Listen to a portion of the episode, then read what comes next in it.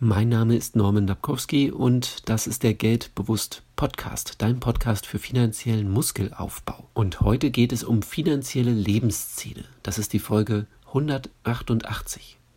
Was wird auf deinem Grabstein stehen? Was wirst du an deinem Lebensende erreicht haben? Es sollte unvergänglich sein.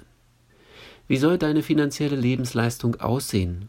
Was hast du finanziell bewirken können? Hast du ein Unternehmen aufgebaut, dir den Traum von einem eigenen Haus erfüllt, das nun an deine Kinder weitervererbt wird? Einem Waisenkind in der dritten Welt zu genügend Essen, Trinken und Bildung verholfen? Dich um den Ausbau der Natur und der Vegetation verdient gemacht? Großzügig an Projekte für die Stärkung von Kultur und Demokratie gespendet?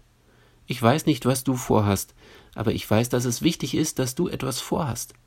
Ein finanzielles Lebensziel zu haben, gibt unserem Umgang mit Geld einen übergeordneten Sinn und hilft uns, Kaufentscheidungen, Investitionen, Geldanlage und vieles mehr in unserem Sinne zu führen.